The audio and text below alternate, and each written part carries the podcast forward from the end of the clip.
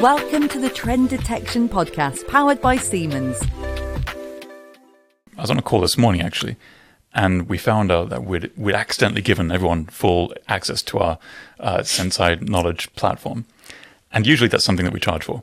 And in this case, didn't happen. There's some form of clerical error, and everyone had access to it. And they loved it. They they saw it. They got really enthusiastic about it. These are the maintainers, the people who are directly responsible for these uh, for this whole project, and they ran away with it. And and they started integrating. They started putting in machines that we had no idea about, and and they just they just they got it. And I think it was already very well aligned with their own internal processes and their curiosity. But it showed that we we gave them the material, and it's not it's not training on how to use Senseye predictive maintenance. It's it's material, workshops, training, reports, and processes around how you turn this into a successful business outcome. And when people could see, okay, now I can, you know, by by wielding my spanner in this way and, and in a more directed manner, now I can show directly that I am saving the company money and that I'm responsible for this and I've captured this win and I can communicate that effectively. Then people are really enthusiastic about showing that, okay, my, my job now has a much uh, wider and more powerful meaning in the context of how we produce this product safely and consistently and at a certain cost point. Every customer wants some form of business outcome, but how they achieve that is different. What their particular KPIs and how they then translate that to a dollar, euro, pound, whatever value, that's slightly different and nuanced. And when we started, we used to think that everybody is exactly the same. We can take the same approach, talk about the same things like unplanned downtime. And you see a lot of people in the market now still talking only about unplanned downtime. And I think that's a rather uh, poorly sophisticated approach. It, it's it's very unsophisticated. The fact is that with every deployment, we needed to sit down and understand from customers how are they monitoring these KPIs, what matters to them, how do they then translate that to a business outcome, and that's why we developed the Senseye uh, knowledge platform and the methodology around that, so that we had the tools to share with customers and and to sit down together and say. What are we actually trying to achieve here? Because it's not an innovation project. We've proven that predictive maintenance works. We don't need to be innovating this concept. This is not a, a wild concept that no, that no one has tried now. We have plenty of case studies about it. What we need to do is sit down and figure out how this is going to make your job easier and how that's going to matter to the overall business and how you can show that so that we can establish that mapping from something weird happened on a machine to this is the business outcome. This is why we're doing it. This is why it matters. So, first of all, machinery is quite tough. And you then need to monitor it and have some form of sophisticated understanding of where to go and fix and when to fix it at just the right time so that you're not spending too much because the, the margins in actually extracting uh, minerals and things might be quite low. So you've got to do it at quite high volume, which means you need to keep doing things uh, often through a number of shifts and through a large amount of machinery. And so downtime becomes very important. How can you avoid that unplanned downtime? Particularly in areas where if you're processing and, and, refining some form of ore and producing steel or aluminium, that's a continuous process. And you have something that is hot and effectively live going through your entire factory. If something fails during that point, you could waste all of that product, damage all of that machinery, and it might take you uh, over a week to reheat that material and to reheat the furnaces and things. And, and the energy costs involved in that are, are phenomenal as well. So unplanned downtime through every part of that industry becomes really, really important. I think unplanned downtime, sustainability, safety, of course, is, is massively important, making sure that these things are done in a safe manner and, and making sure that they're not spending money where it doesn't need to be done. If you look at the efficiencies that we're able to make, and we go back to automotive, one of our first projects was to help a customer reduce unplanned downtime by 50%. And we did that. And that's a huge amount. But how did that actually affect their overall metrics, their their overall equipment, uh, overall operational effectiveness? Move that, that figure by about 1%. And that 1% means millions and millions of pounds for that customer. But in order to, to see that kind of uh, translation of, of a very small percentage point translating into millions, your production volume needs to be huge because your margins are so small. Mm. And food and beverage is actually quite similar in that way, where the margins are even smaller. The product is inherently very low value. So if you're looking at just a particular area in this plant, maybe we're looking at packaging, or maybe we're just looking at mixing. The argument to implement predictive maintenance on that is is actually not very good. Mobile assets is, is really interesting, and, and that's that's been a challenge as well. A lot of these uh, trucks, you know, the size of a house or, or a decent sized palace, they already have very sophisticated monitoring, but that monitoring's been really for a for a dashboard for the driver to say, hey, something's really really bad, you need to stop. Uh, a, a much more sophisticated version of the check engine light that we all have in our cars. But now, now that we actually can have internet access, 5G, whatever, pretty much everywhere, you have the ability to stream that data out and to centralize the analysis of that. And that gets even more interesting. How can you start to monitor and optimize not just the vehicle, but the whole fleet, the whole usage of the fleet, and and combine that understanding of how the fleet is behaving with how your crusher and how your uh, grinders and how your, conveyor systems are, are operating, and put that all together. That hasn't been possible before, from a connectivity point of view and from a processing point of view, because Senseye Predictive Maintenance takes that very uh, data centric point of view, we can start to combine the data from these mobile assets with fixed assets. And, and people always ask us, well, you, know, you can do these conveyors and things, but can you do mobile assets? And really, it doesn't make any difference for us. We wouldn't be where we are if we didn't have solid use cases of companies actually saving money using Senseye predictive maintenance. And the fact is, we can leverage their existing investments, we can repurpose that without them really doing much at all, and give them so much more capability to improve their efficiency, to do it in a safe and sustainable manner, and to improve their bottom line in a really very measurable way. And and and the, the return on investment is you know, typically six months or so. So it becomes a no brainer. I think for one reason or another, there's quite a lot of crossover between oil and gas and the technologies and the approaches and, and mining and metals. And, and heavy industry is not just mining and metals for us, other things like concrete, pulp and paper, mm. and so on. But for us, we do see the most growth and the most adoption in mining and metals specifically. And, and that's that's because they, they actually have that whole culture of safety and appreciating that they don't want to be up against these machines all the time, that they need to be continuously running, and that they need to be monitoring. And that that culture is, is really carried over from oil and gas. I don't know why. um, I've not really explored that too much, but it's it's something interesting to look further into. With predictive maintenance, you're then saving money by making sure that something doesn't happen. You are you are intervening. You're predicting that at some point something's going to happen. This is the right time now to pay attention to this. You're not having to get to the detail of okay, in exactly 21 hours, this is going to happen in this way. Blah blah blah blah blah. And a lot of people get too obsessed about those details. And the fact is, you have maintenance professionals who usually know what to do, but they need to know where to focus their attention. Mm. And that's what we're about. We're about making sure that people are spending their effort, spending their time in the right way. And yes, we can give remaining useful life predictions. We can give very detailed predictions about everything, but you need perfect data for it. When I say perfect data, I'm not exaggerating. It needs to be incredible. The the the only uh, really good case studies for prognostics uh, come out of things like NASA data sets, where it's perfectly manicured and beautiful to look at. And there's 5,000 PhD papers written about it already. It's not very good in the real, real world. So when someone talks about unplanned downtime and that's all they focus on, to me that means they just don't don't have much experience. Mm. They haven't actually done much of this, and it's it's a they've experimented with putting some algorithms together and they've got some interesting results, and that's cool. The fact is, predictive maintenance, everybody can do it. And there are algorithms out there. There are things that you can get. You can bring in loads of data. You can see some cool stuff on five machines, 10 machines, maybe even 50 machines. But then to scale that out to a whole enterprise, the technology and the level of, of sophistication and experience you need is on a completely different level. And there aren't many companies in the world that can do that. And, spoiler, we're, we're one of them. so the traditional method is very good, very appropriate in some industries. The problem is if you want to expand that to 500 machines, 5,000, 50,000 across an entire enterprise, you need to be doing a lot of manual human understanding of failure modes and building and maintaining models. That's incredibly expensive. So whatever money you save in the maintenance of something, you're going to be spending tenfold in the actual data analytics. Mm-hmm. And that's not a viable way to approach things. With Senseye predictive maintenance, we we we turn that approach on its head. We accept that the data that we're looking at is going to be poor. It's low context. It's it's noisy because that's what environment that's what industrial data looks like. Things are never perfect as we want them, so we have to accept that, and that's that's one of our fundamental principles. Then we have to understand that the the data we get is actually quite low context as well.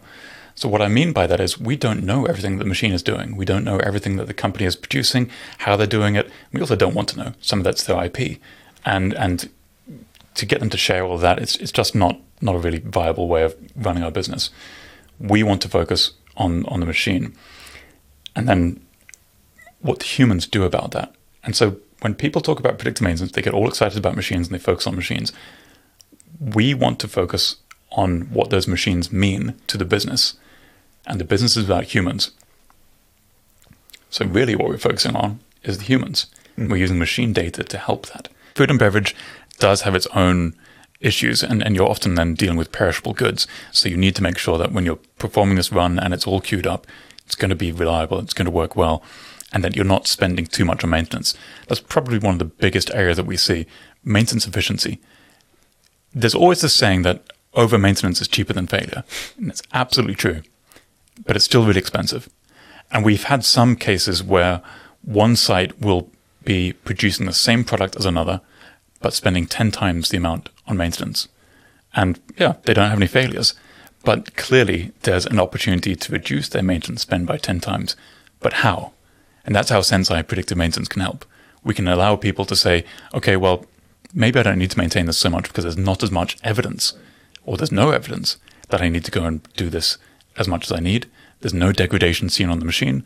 I can comfortably say that I'm not going to perform this planned maintenance. I can save the labor, save the spare parts, save the consumables in repairing that machine, and go and focus on something else that actually matters, that really needs it, and save that money.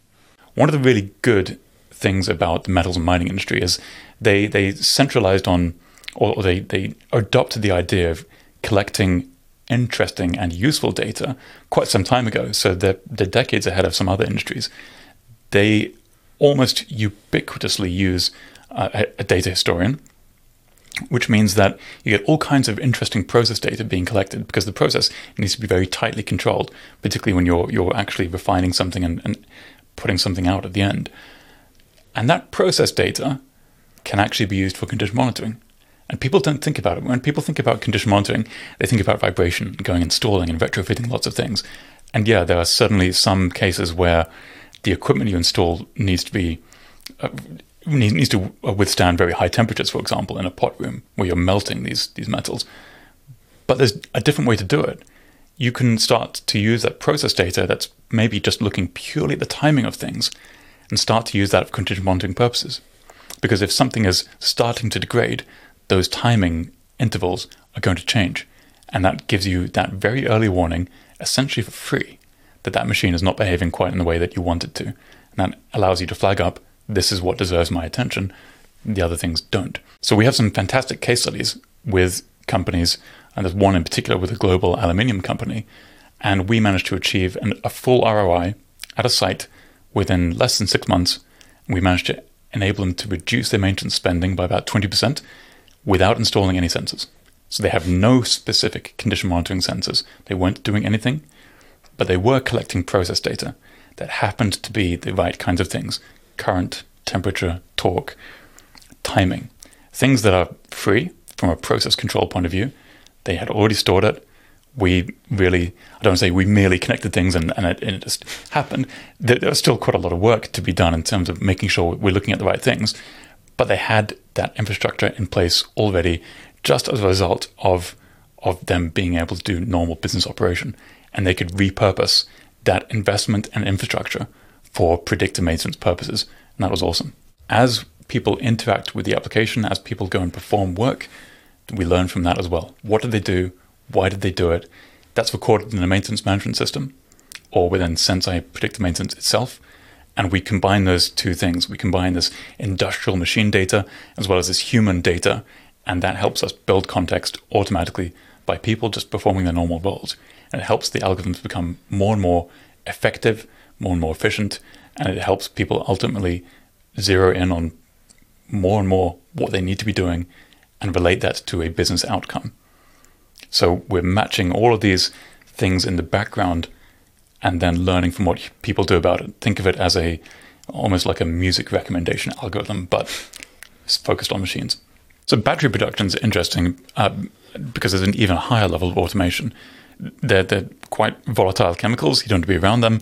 Uh, there's there's fewer people on the on the shop floor than there are even in a in a mainstream automotive plant, and so battery plants are also seeing a massive investment at the moment. Every country is pouring money into this. Huge levels of automation. Uh, definitely a safety case there, business criticality case, and Senseye is, is perfectly well suited to monitor any and every kind of machine within these factories because of the way we designed the technology. We we don't need to know specifically what this machine is. We need to know what the data is, and if the data is suitable condition monitoring data, then Senseye will predictive maintenance will automatically create and maintain that model and, and work with that. So the beauty is that no matter what kind of battery technology is ultimately used, or how things are produced, or what kind of new innovations come in, we can work with that. We've always wanted to focus on machines uh, in in many different sectors, and come at it from a point of view of not just downtime, but efficiency improvements, sustainability improvements, safety improvements. Uh, you know, the less time that people spend near machines, the better. Sustainability is something that I talk about a lot, and everybody does now. Uh, and it's at the point where it's too much of a buzzword. But when we talk about sustainability, it's how can we use predictive maintenance to help organizations turn sustainability from a cost center into a cost saving. Everything that we're doing is ultimately about some form of business outcome that can be measured. It's all very well saying, yes, we can monitor this and we use AI and blah, blah, blah. What the business cares about is how can you improve these particular metrics that ultimately have a dollar or pound or euro value or whatever. So sustainability is a good one where people talk about it and they do a lot of hand wavy energy savings. And of course, if if machines run more efficiently, they use less energy. But that misses out the huge argument of you can also reduce your spare parts usage. You can reduce your inventory for that. You can reduce the amount of time that people are spending going to these machines and doing things about that. And the biggest argument, I think, is you can improve or lengthen the amount of time that these assets are going to be useful for. The problem with cost avoidance is you can't spend it. You'll get an accountant coming along saying, hey, there's 20 million that you've saved. That's fantastic. Can I spend it? No, because it's money that you never budgeted. Whereas a cost saving is that's money that you had budgeted for labor or spare parts or some other, other form of service that you no longer need to do and you can spend it on something else. So typically we start with let's focus on downtime, let's focus on the easy metrics. And now that you're more advanced, now that you're collecting this, now that you understand what we're doing with predictive maintenance, we're going to use it to optimize things. Our currency of how we work is human attention, not machine health. And that, that flips this whole thing on its, on its head. We're looking at machine data, we're working with machines, we're, we're, we're guiding people about where to pay attention with the machines, but actually what we care about is human attention. That's, that's our currency. We take the data from machines and we direct human attention to where our algorithms believe it is most warranted. And then we learn from what the human does. Because our data is inherently actually quite poor, because we're looking at very simple condition indicators, things like current, torque, temperature, pressure, things that actually by themselves, they're not very interesting. But when you start to look at them over a length of time, you start to combine them with other things, you start to combine them with data sets that you feel are also similar, then you start to build quite an interesting picture. Then you start to build context that becomes more meaningful. And one of the best ways to build that context is by learning from what the humans do. They, they know this job already. Why sit them down in a, in a room and get them to spill out everything when actually we can learn on the job? Yeah. I think one of the one of the primary unique challenges is it's a dirty industry. And I mean that in every sense. So politically, environmentally, uh, technologically, everything is is it has some bad connotations around it, and it'd be wrong of us not to address that elephant in the room. But the fact is that our technology can help that industry to be less dirty, to be more sustainable, to be more environmentally friendly, and so there's a huge amount of opportunities to do that. And and the companies that operate in that area are actually very committed to making sure that they can operate sustainably, sustainably and in an environmentally friendly way and in a way that's respectful to, to the earth and, and people. Because if they don't, they won't be in business because people care about that kind of thing now. And these companies are ultimately run by people. So that's one of the first challenges. How can they operate in a way that is respectful to people, the environment, and continue to do that. The large auto manufacturers are so optimized at producing, at mass producing a product in a really smart, integrated way, you know, where some of the large factories are pumping out one vehicle every 30 seconds or so. You know, that's that's phenomenal. And to do that, they have to be so optimized and so aware of the metrics that matter to their business. So downtime is one of those core factors. They're always aware of it. It may or may not be a problem in that particular area, though. And that's where we have to get into a discussion and say, look, is it actually a problem? Do we need to focus on something else? Or have you gone, gone beyond purely looking at downtime and now you're wanting to look into cost savings? And that's a more advanced conversation. Please like and subscribe on all major podcast channels and find out more about Senseye predictive maintenance at Siemens.com.